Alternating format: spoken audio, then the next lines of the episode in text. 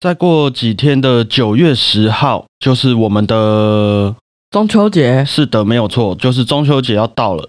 那你还记得前几年不是大家都在聊说中秋节烤肉的由来吗？哎，真的吗？就有一阵子很红啊，中秋节为什么要烤肉呢？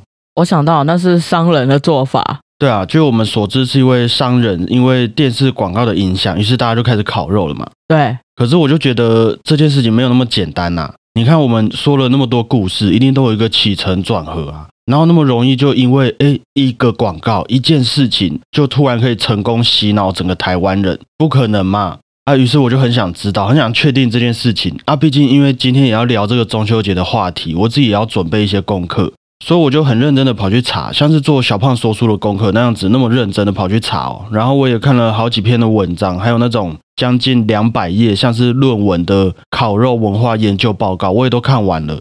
那最后得到的结论是说，哈，其实是台湾人本身就很爱烤肉啦。啊，有事没事，我们出去玩去露营也都会烤肉嘛。可能中秋节那天就没有什么特别的事情，刚好大家又会聚在一起看月亮，月圆人团圆呐。啊，不知道要干嘛，不然就来烤肉好了。然后我们这个敏锐的商人呐，又恰巧抓住了这个商机。刚好就在这几年推出了有关于烤肉的广告，又帮中秋烤肉来一个顺水推舟、推波助澜，那于是形成了一种大家莫名的共识，啊全体台湾人的默契，也就这样子变成了我们的一个新的文化哦。就我的理解是这样，就是有着一个这种脉络。不过，就相信对于我们来说啊，今年烤肉要吃什么？可能还是比较重要的一件事情啊，比起我们说烤肉的由来到底是什么，应该是我们吃什么比较重要的。对啊，更值得烦恼。那接着就麻烦你分享一下，假如我们今年也烤肉的话，五种你一定要吃到的食物啊。分享完我们就开始今天的小胖电台吧。我今年特别想吃烤五花肉，然后甜不辣，还有泰国虾跟那种大蛤蜊、大的蛤蟆这样子。对，哦，没有要吃青菜。因为青菜应该都会有，所以就不特别提了。好的，那最后如果再来碗豆花那种黑糖糖水的，应该会还不错。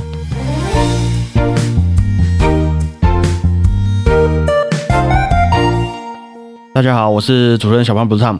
大家好，我是果鹏。中秋节啊，据说是从唐朝之后慢慢变成了我们礼俗中的一个节日。那刚开始的目的大概就是庆祝这半年来的丰收，刚好也八月了嘛。从农历年开始算的话，半年左右，然后大家就一起感谢神明啊，还算是很淳朴啦，没有像我们现在有那么多吃的和玩的。那前几天我在看刚刚讲的中秋节烤肉由来的时候啊，我也一直看到说其他在解释中秋节传说故事的一些相关文章，我是觉得有一点像我们在分享的那些歌剧故事啊，小时候听没什么，现在听起来还蛮有趣的。有会这么情感纠葛复杂吗？这样子好了啦，我先来问你，讲到中秋节的传说，首先你会先想到哪一位人物？嫦娥。那你还记得嫦娥是发生什么事吗？她跟织女不同人吧？反正就是都飞到天上的人物就对了。对啊，对啊，我只知道他要奔月之类的。嫦娥的故事是这样子啊，我们要先从后羿这个人开始讲起。还记得后羿吗？嗯，射太阳那个。对，据说在很久以前啊，天上有十颗太阳，而且地上还有很多的怪兽。又热，然后地表又很多怪兽，就非常不适合人类居住嘛。于是我们的神呐，就派了后羿，还有他的老婆嫦娥一起下来人间为民除害。后羿就很会打架，而嫦娥就是一个很热心的人，这样子，他们就一起下来帮助大家。啊后羿一下来啊，除了打跑那些怪兽之外，他也直接用弓箭把九颗太阳给射掉了。啊，剩下一颗太阳，他就很害怕，后羿就命令他。以后啊，你要早上升起来，晚上落下，然后让大家都有一个休养生息、健健康康的行程，这样子。哦，所以太阳本来就会一直在那，不会下来的。应该是这样子，没有错。哦，啊，于是解决这个太阳的问题，大家就很开心了嘛。我们终于有晚上可以好好休息啦。然后就有一位仙人呐，就送给后羿一颗仙丹，据说吃了它就可以长生不老，还可以飞到天上变成神仙。不过后羿如果自己吃了，就要跟他老婆分开来了啊！他也很喜欢嫦娥啊，所以他就叫嫦娥先把这个仙丹藏起来，我们就谁都不要吃，我们一起在这边好好生活。可是有一天呐，有一个小偷知道了这个仙丹的存在，他就趁后羿不在，偷偷的跑到后羿他们家要偷仙丹，结果就直接遇到他的老婆嫦娥。那嫦娥为了不让可以长生不老的仙丹落入坏人的手中，就只好自己先把它拿出来，现场把它给吞了。因为你这个长生不老仙丹真的是给了那种小偷坏蛋，那后面可能会有很多很麻烦的事情嘛。哦，有道理，有道理。那与其这样子，那我就只能先把这个邪恶的根源斩断，亲手斩断，我就自己把这个仙丹给吞了。于是他就开始往上飞啊，啊飞啊飞。后羿也看到自己的老婆在天上，就一直追，可是嫦娥又飞得更远。那嫦娥看了也很难过嘛，于是就找了一个最近的地方，也就是我们的月亮啊，待在上面，这样就可以离后羿还有大家近一点了。后来啊，大家为了要纪念这位热心助人的嫦娥，她其实平常在地球就表现得很好，于是就在中秋节月圆的时候，都会摆上一些嫦娥喜欢吃的食物，来为嫦娥还有身边的亲朋好友做一种祈福的活动呢。那这个就是有关于嫦娥的故事。所以月饼就是嫦娥喜欢吃的吗？月饼又有另外一个传说了，就是好像是在元朝的时候吧，那个时候大家要叛变。就是大家不满意政府要叛变，可是我不可能就这样子录 podcast 跟你说，哎，我们几月几号来叛变？不可能啊，政府会查呀。嗯，大家的那个言论自由都被审核的很紧张嘛。于是我们就把那个叛变的日期，譬如说九月十号中秋节，大家一起叛变，塞到月饼里面，然后我再把这个月饼分发给每一个人。于是就在那一天有吃到月饼，看到纸条，这些人就一起叛变这样子，所以以后吃月饼就变成了一个习俗。那也是蛮厉害，真的没有想过月饼可以用来做一些事情。对，反正月饼传说我记得是这样，就是跟那个朱元璋有点关系啦。哦，那那些玉兔的来源呢？这个我们下一段再来分享吧，我都帮你准备好了。好好好。可是对于嫦娥的故事，我是单纯觉得很好奇啦。我我问你，我确定一下。我们虽然可以理解说要纪念一个人，或是缅怀一些事情，所以会举办一些活动嘛。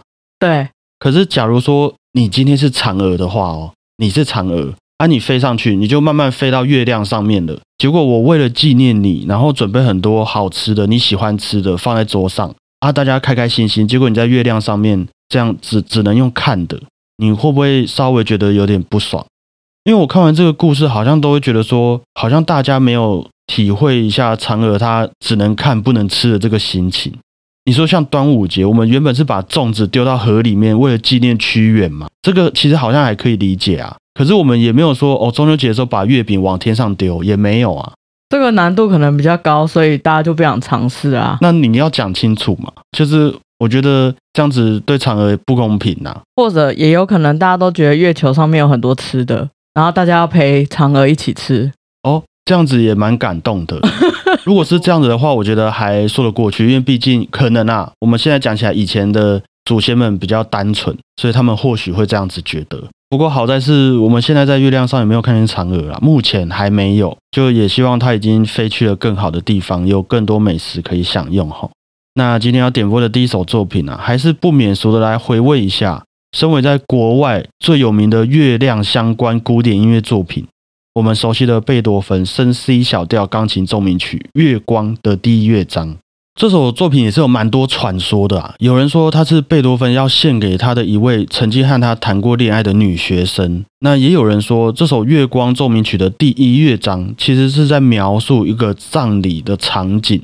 那还有人说啊，《月光》这个标题也不是贝多芬自己放上去的，是后来有一位诗人听了这首歌，觉得啊，这首作品实在是太适合。月光倒映着湖面上面的那种景色，那他就把月光这个标题给放到这首曲子上面去，所以应该也是还蛮适合嫦娥的一个作品的啦。有爱情，有这个离别，还有一些这种身不由己的感觉。我觉得可能整体人类啊，我们从古至今对月亮的想象，可能都是差不多的，用不同的形式表现出来而已啦。中西方也都是类似的。对啊，那各位就也边听边想想看，这次的中秋节想要吃什么食物给嫦娥看吧。哎，等下，呃，想要跟嫦娥一起吃什么食物吧？对，贝多芬升 C 小调钢琴奏鸣曲《月光》的第一乐章，希望各位会喜欢啊。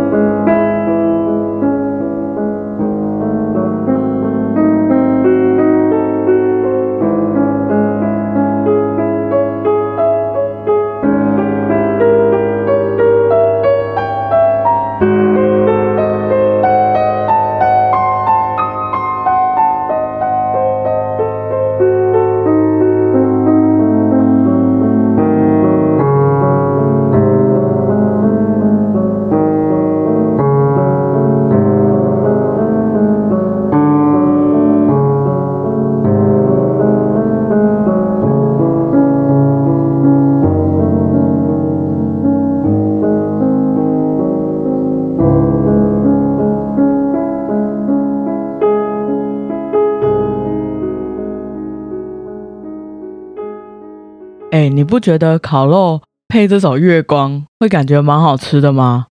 我其实不觉得，sorry，我会觉得这个稍微比较适合烤肉碗吃着饱饱的，然后再听这首歌休息，那不会很困那就睡着吧，哦。也没关系啦。好，我是一直都对这些传说故事啊抱有一些那种很开放式的想象啦。虽然现在我们都会很执着在证据上，就是你一件事情我们会想要眼见为凭嘛，或是你要符合物理规定啊，还是有多少那种专家帮你背书这样子。嗯，可是就我们也不知道说真的，我们的祖先他们到底看见了什么嘛？搞不好他们只是表达的方式和我们不一样。像是我们现在人类也可以飞到月球上啊，只是我们要搭火箭嘛。那以前的人类说不定是用不同的方式呢。我只是在想，会不会有这种可能？搞不好嫦娥就是他们那个年代的阿姆斯壮，做出了一个登上月球这种伟大创举，所以大家都在庆祝这些事情，然后把它努力的写成了故事之后，用他们的理解写成了故事之后，我们这些几千年后的人类，然后还不相信，还忽略这些伟大事迹，演变成只在乎烤肉要吃什么而已。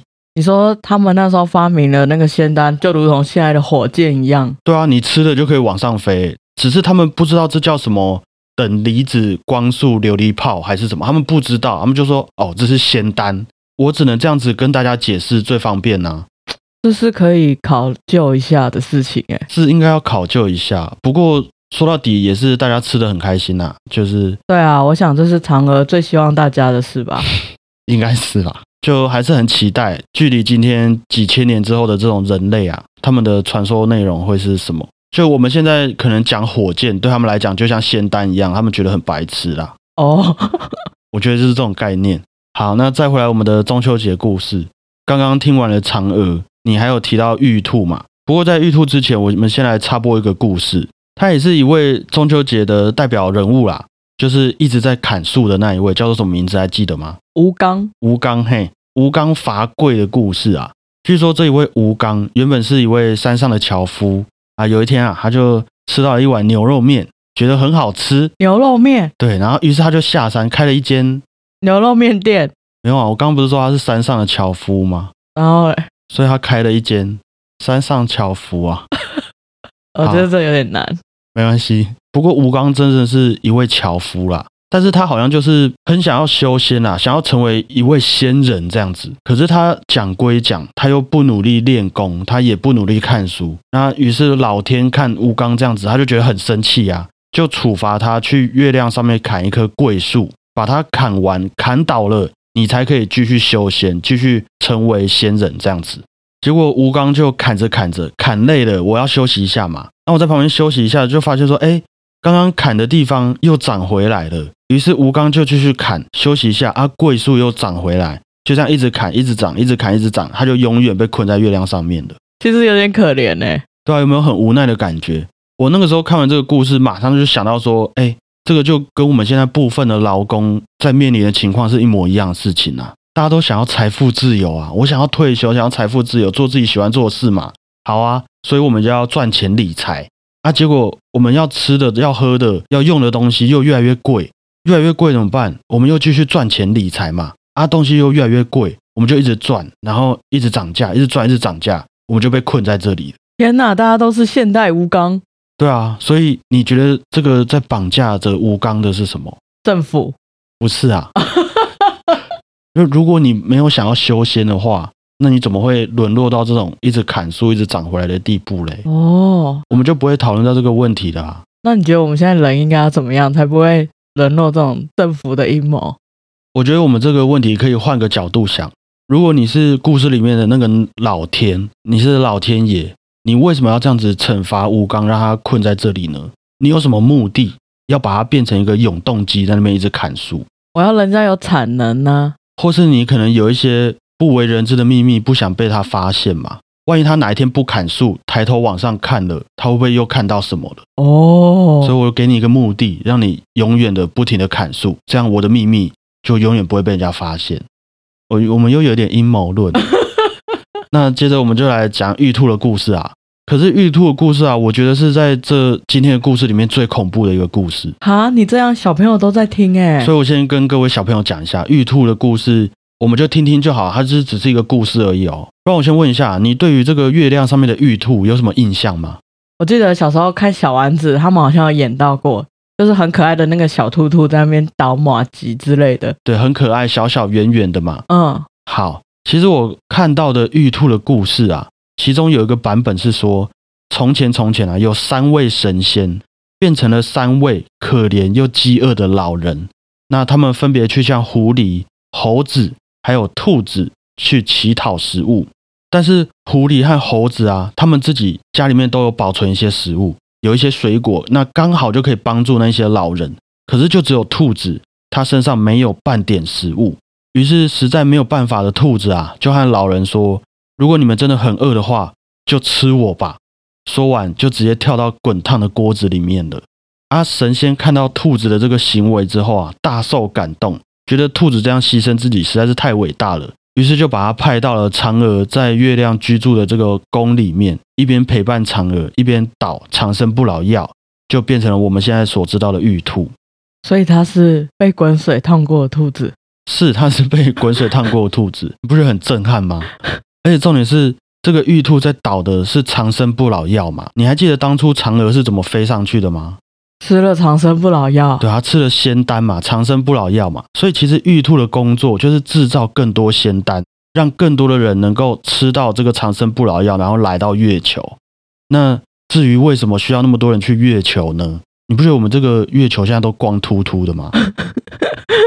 就希望这个中秋节天气很好啦，可以让我们好好赏月。那到时候各位再来观察一下，过了那么多年之后，这个月亮上面的黑影啊，有没有越来越多了呢？天哪，这个中秋节真的是越来越不可思议了！我觉得也很符合我们今天要带给各位的最后一首作品啊，德布西的《贝加马斯克组曲》里面的第三首，也又是我们非常熟悉的一部作品《月光》。这首作品对我们来说几乎可以说是德布西的代表作了啦。不过在这个《月光》的标题之前呢，原本德布西是想要把这首作品叫做《忧伤的漫步》，后来写完之后可能会觉得哎，月光比较好，于是就改成了月光。但是这个词的意思啊，在原文也不太像是我们单纯说的月光，比较像是一种淡蓝色映照在湖面和天空中的那一种月光。基本上我的理解是比较有点冷色系的那一种月光哦。然后又经由这个德布西的这个诠释啊，就会似乎感到有一点悲伤，然后又有点优美，有一点生气，然后又有点释怀。我觉得这种朦胧美啊，就献给这些。事情永远都做不完的吴刚还有玉兔啦，希望他们在美丽的月光陪伴之下，也能开开心心的过中秋节啦哈。那如果各位听完还觉得蛮喜欢的，也要记得去听完整版的德布西贝加马斯克组曲，真的我觉得都是非常厉害的作品啊，很适合烤完肉的时候摊在月光底下欣赏。如果没有下雨的话，就推荐给各位。那以上就是我们今天的小胖电台，最后还是和大家啰嗦一下。记得在烤肉的时候也要注意安全哦，不管是疫情上要多多关照一下长辈还有小孩子。我们烤肉的那些木炭呢，也是蛮危险的，因为印象真的太深刻了。有一次我和果鹏还有一位朋友去烧烤店吃饭烤肉，然后我们吃到一半，店员就要来帮我们换木炭嘛，结果他的夹子一夹，啪，有一块小小小小的木炭就直接飞到我们朋友裤子的裤裆上面去。那原本大家也都没发现，他也没发现，是因为那个小小木炭呢。融化了他的裤子，然后再融化了他的内裤，烫到他的大腿，他才直接跳起来，发现说自己的裤子被木炭烫出了一个洞。我突然觉得，如果听完了这集，然后中秋节还在那边开开心心的烤肉，有点坏。怎么说有点坏？你看那些玉兔啊、吴刚啊、嫦娥都这么辛苦，这么可怜，我们在下面爽，可是他们也没有觉得辛苦啊。我们对他们印象，他们都也蛮开心的嘛。好像是哎，就跟我们一样啊。所以无论如何啦，大家还是要快快乐乐、平平安安的烤肉哈。希望各位都有个健康的中秋节，就是还是要饮食均衡，好不好？对，感谢大家，我是主持人小班不浪。谢谢大家，我是果鹏。德布西贝加马斯克组曲里面的第三首《月光》，希望大家会喜欢呐。中秋节快乐！中秋节快乐！